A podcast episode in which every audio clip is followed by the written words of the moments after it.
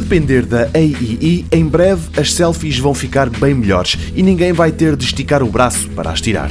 A empresa apresentou recentemente o Selfly, uma capa para os smartphones que se transforma num drone de curto alcance. A ideia é que depois de se escolher o local para a fotografia, se pegue no telemóvel e se ative o modo drone. Calma, o telefone fica nas mãos do dono, a capa ou o drone que está colado a ela é que se põe a pairar no ar.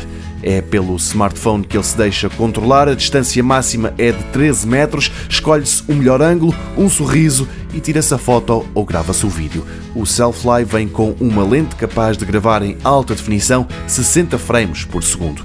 A autonomia não é grande, mas também não é essa a ideia. Cada bateria aguenta 4 minutos de voo, depois tem de ser novamente carregada. Admitindo que não é muito, a AEE decidiu disponibilizar esta capa para smartphones, que afinal é um drone com duas baterias. É mais lá para o final de março que vai ser posta à venda por cerca de 130 euros.